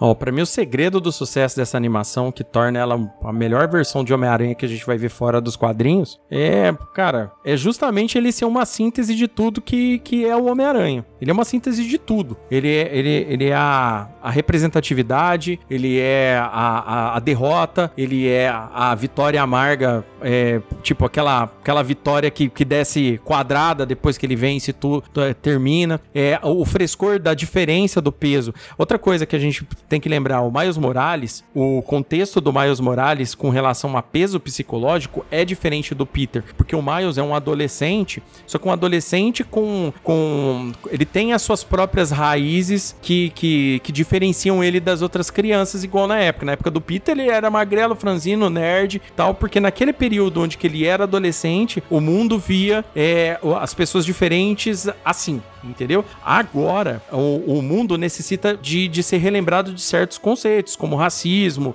é, discriminação, é, de, é, como xenofobia, né, de, de, de, territorial, esse tipo de coisa. Então, eles pegaram o Miles, né, que, que ele é um negro, filho de, de, de latinos tal e tudo mais, colocaram essa, essa síntese no, no personagem e juntaram com a carga heróica do Homem-Aranha. Por isso que eu falo, eles coexistem muito bem, tanto o Miles quanto o Homem-Aranha clássico, justamente por eles serem é, heróis que dividem o mesmo nome, mas pessoas diferentes em que, que têm os mesmos problemas tecnicamente, entendeu? Então, uhum. por isso que eu falo, o Miles Morales é o sopro de vida pro Homem-Aranha para mais 30, 40 anos tranquilamente sendo trabalhado. Nossa, não. Bota uns 70 anos aí, cara. Eu vou ficar velho lendo Miles Morales, cara. Entendeu? E isso daí não aconteceu, isso não aconteceu com nenhum tipo de reformulação com qualquer outro personagem, com qualquer super equipe. Né? Eu acho que a Miss Marvel talvez, Léo. Cara, a Miss Marvel é o seguinte, o, a diferença da Miss Marvel, no meu ponto de vista, é não pela importância. A Kamala Khan é da hora demais. É, tipo assim, a Kamala Khan é muito legal. Só que é ela, com relação à Miss Marvel original, que hoje é a Capitã Marvel, elas são pessoas muito diferentes entre si, nesse sentido. O Miles e o Peter eles, um com o outro, é, é, um consegue se ver muito no outro. A Kamala não se vê muito na, na Miss Marvel. Tanto é que a Miss Marvel é muito acima, o patamar é muito acima, assim, da, da, na representatividade, entendeu? A, a Kamala, no meu ponto de vista, por ela ser uma inumana, tecnicamente, ela vai ter mais aquela carga, vamos supor, ela tem mais a carga especial do, da, do preconceito terreno mesmo, sabe aquela parada? Porque a Capitã Marvel, querendo ou não querendo, já salvou a Terra trocentas vezes tal e tudo mais, uhum. ela sempre vai ser vista vista como uma heroína. Onde ela aparecer, ela vai ser bem vista. Se a Kamala chegar, talvez não, entendeu? Então tem sempre aquele negócio. Aí, e eu tô falando isso para as pessoas entenderem que isso foi de fato o que eles queriam dizer, porque a Kamala é para contar um outro tipo de preconceito, é para contar um outro tipo de xenofobia, é para contar um outro tipo de situação. Agora, é, a, o nome Miss Marvel vai continuar na Kamala? Vai. Por tantos anos também? Vai. Eu só, a única diferença com relação ao Miles é que você não vê a mesma identificação das duas personagens quando você vê dos dois Homem-Aranha. É, Mas é, a, a, agora, com relação quanto ao que o Johnny falou, da Kamala ser o próximo sopro de vida da personagem Miss Marvel com esse nome, é assim. Isso daí não tem, não, não, não tem dúvida, não. É. Não, e o que você falou é perfeitamente, cara, porque o Miles, além de, de, de seus poderes e tudo mais, e eles serem parecidos, o Miles, além dos problemas também de pobreza que ele tem, ele tem mais problemas de racismo, né, cara? Questões raciais e tal. Como você brilhantemente falou atrás. Exatamente. É. Então, por mais que o Homem-Aranha ele puxa muita gente, o Miles ele vai para outra camada, Uhum. né? Uma camada que é de uma galera que não tá que não tava vendo seus, se representar na tela, pô. Olha, olha o Pantera Negra, cara. Olha o que aconteceu com o Pantera Negra, o Pantera Negra, com o Chadwick Boseman. Olha o que tudo que rolou, cara. A galera quer, quer se ver no, no cinema, quer, quer ver o, o, o, igual ao seu lá no, no, no, pódio, lá em cima. E o Miles Morales é justamente isso, velho. Sabe? Eu acho, e, e Léo tem toda a razão, Léo. Eu concordo totalmente com você, cara. Eu acho que é um, é, isso nunca aconteceu antes, assim, sabe? Uhum. E é uma ideia que não, que não era, como eu falei lá atrás, que o superior parecia uma ideia idiota e no final das contas foi uma ideia muito legal. Essa ideia de maneira nenhuma foi idiota. Quando aconteceu, eu falei, putz, perfeito, cara. É isso aí, vai junto. E a história de tudo é sensacional, são perfeitas. Então, Uhum. eu até recomendo a galera ler muito a- o início da fase do Marius e seguir, porque também é só qualidade, cara.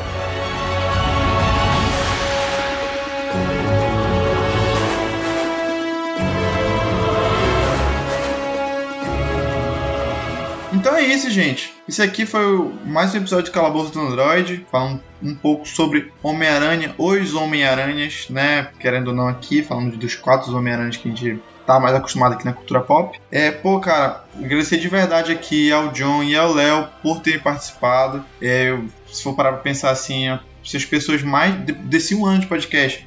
As pessoas mais diferentes do meu ciclo que eu chamei pra cá. Nunca troquei ideia com eles na vida, assim. Muito obrigado por terem participado, cara. Eu Gostei muito do episódio. Ah, tamo junto. Eu que agradeço, cara. Eu que agradeço. Precisando aí, só chamar. Beleza, cara. E eu obrigado, Gustavo, né? O, o bancada aqui, meu fix. Muito obrigado por ter participado. Bom, antes de terminar aqui, é, lembrar as nossas redes sociais, arroba calabococast, tanto no Twitter quanto no Instagram. O arroba da Giovana, g.iovnnart.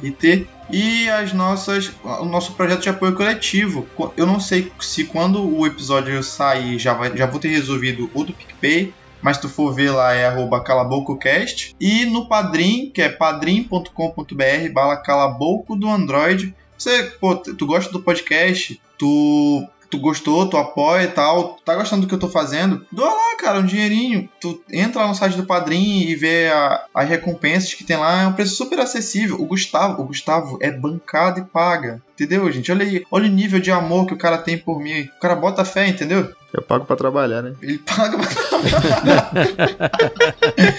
E eu acho que é isso, cara. Ah, agradecer também ao José Guilherme, ele que é o outro. O Gustavo é o 01. Falei, José, infelizmente tu ficou atrás de um careca, cara. Desculpa. Queria agradecer também ao Isaac, ele que já participou aqui de vários episódios no Calabouço. E agradecer a Débora, que é a nossa mais nova madrinha aqui lá do Cidadela. Muito obrigado por vocês que gostam e apoiam o podcast. Rapazes, todo o tempo do mundo aí pra vocês deixar o jabá de vocês e é isso. Bom, é, eu gostaria de agradecer então por mais esse cast gravado sobre o amigão da vizinhança. É sempre bom falar do Homem-Aranha, né? Pra passar a palavra do, do aracnídeo pra frente. Espero que, que eu não tenha falado demais nesse cast aqui. Tô tentando segurar que eu sou prolixo pra caramba. Nada, cara. Mas é, se, se vocês gostaram, né? Se o ouvinte aí do Calabouço do Android gostou é, de, de quer conhecer mais o meu trabalho, eu, eu faço parte do Crossover Nerd, né, o site Crossover Nerd, que é um, um blog onde que a gente posta reviews, posta guias de leitura e tudo mais. É uma parada bem, bem de boaça mesmo, bem, bem tranquilo, é de fã para fã. E a gente tem o podcast lá que é o Crossovercast, né, um podcast bem engraçado. A gente fala desde teoria de conspiração até a TV bizarra dos anos 80 e 90 na TV. É, a gente fala de conteúdo nerd também, nerd geek, animes, games e, e, e filmes mais recentes, séries e tudo mais. E eu também tenho um projeto pessoal que é o Gibi Nosso de Cada Dia, que é um podcast, 100, um podcast 100% focado em quadrinhos. O John já participou com dois episódios lá, entendeu? Eu preciso marcar o resto com ele, que eu tô combinado de falar de Demolidor com ele lá. Preciso ter, a gente precisa terminar essa pendência aí. E Porra, me chama aí, só, só deixa eu dar o tempo de eu ler algumas coisas do Demolidor, cara. Mas me chama lá. não, é, depois a gente chama assim, pô. Depois você me fala um quadrinho que você gosta aí e tal, se eu tiver Beleza. lido. Ou eu vou, vou atrás de ler e a gente te chama lá pra participar, pô. E, cara, e é só é, o Crossovercast e o Gibi Nosso de Cada Dia tá em todos os agregadores aí, né? Tem vários episódios aí, o, o de Cada Dia é, é semanal, o Crossovercast é, é uma semana sim, uma semana não, é quinzenal. Então, espero que vocês gostem e espero vocês lá. Cara, é, eu queria primeiro agradecer pelo convite, sempre bom falar do Homem-Aranha. E se você gostou desse papo, quer ouvir mais, vão lá no Créditos Finais. A gente fala sobre cultura pop, falamos sobre filmes, séries, animes, música. Fizemos três podcasts sobre Homem-Aranha. Falamos um sobre o Homem-Aranha nos quadrinhos, outro sobre Homem-Aranha no cinema e agora sobre Homem-Aranha sem volta para casa. Foi sensacional, foi três podcasts muito bons. O Léo Palmieri já participou lá, né, Léo? Você já participou Opa. falando sobre quadrinhos, falando sobre, né, Uhum. Foi excelente podcast, recomendo que você escuta. Todos os aplicativos de podcast estamos aí. Ou você pode ir no creditfinais.com.br e você encontra a gente também lá. Chegamos aí à nossa centésima edição. Nem acredito que a gente chegou tão longe assim. né? Então vão lá, dá uma força, escuta a gente e, e compartilha o podcast também. Muito obrigado pelo convite. E fica o convite também pra vocês irem lá gravar no Créditos Finais aí. Pra ter uma resenha massa lá. Quando quiserem, cara, eu tô colando. É o meu jabá de sempre aí, eu tô lá no Cidadela Geek, o Fred aparece lá às vezes. Olha aí, olha aí, quem diria, hein? Eu gravei no Cidadela Geek há muito É, tempo cara. atrás, olha aí. Gravou? Sério? Já, cara? Gravei, gravei sim. Gravei sim. É, pior, pior que, pior que quando eu falei do Dalton, eu falei do, de tipo Dalton, né? Ele falou, ah, eu acho que eu sei quem é. Ah, então já. Tô ligado. Sim, sim, sim, eu gravei, eu já gravei com vocês. Foi sobre até um aquele, aqueles podcasts é, é, que era tipo confronto, sabe? De, de, de personagens, eu já participei. Ah, Duelo Geek. Duelo Geek. Pode crer, pode crer. Isso, isso aí. E também a Michelle já participou lá do Créditos Finais, falando sobre a Haikyuu. Sim, isso, isso eu tô ligado. Aí eu já fico o convite pra voltar, tem uma galera nova aí, tá, tá bem da hora. É, cara, tá bem da hora. Eu acho que é isso, né? Ah, tô, tô no Los Chicos também. E que isso, aí. porra? Esqueci do Los Chicos, pô. Faz tempo que eu não gravo lá. Só, só, né? Dos É. Chicos. Tô aqui no É, calabouço. Só, só, só, só o Los Chicos só. É, só Los Chicos. É, Ah, mano, e passei no Los Chicos, deu uma gravada com eles, foi embora. é, vai lá, eu já participei tanto do Cidadela quanto do Los Chicos. Vou esperar o convite aqui dos dois pra participar. E tem a Audi, Audi Edições. como é? eu não lembro. Vai estar na descrição aqui o site do Bruno. Se você quis, tem um podcast, mas não tem tempo de editar, vai lá na audioedições.com.br. Eu edito lá, o Gustavo edita lá, então seu podcast vai estar em ótimas mãos. Então é isso, gente. Tudo que a gente falou aqui, tudo que meninos falaram, todos os links dos podcasts, dos sites, vai estar na descrição, dá um trabalho do caramba. Então, por favor, vê lá, cara, dá aquela ajudinha. Desce aí, esse aqui foi mais um episódio do Calabouço do Android. Eu sou o Fred, o nerd mais chato do mundo. Eles são os fãs de Homem-Aranha mais chato do mundo. O Gustavo é o careca mais legal do mundo, claro o careca mais chato do mundo é o Dalton. E tchau, tchau. Falou.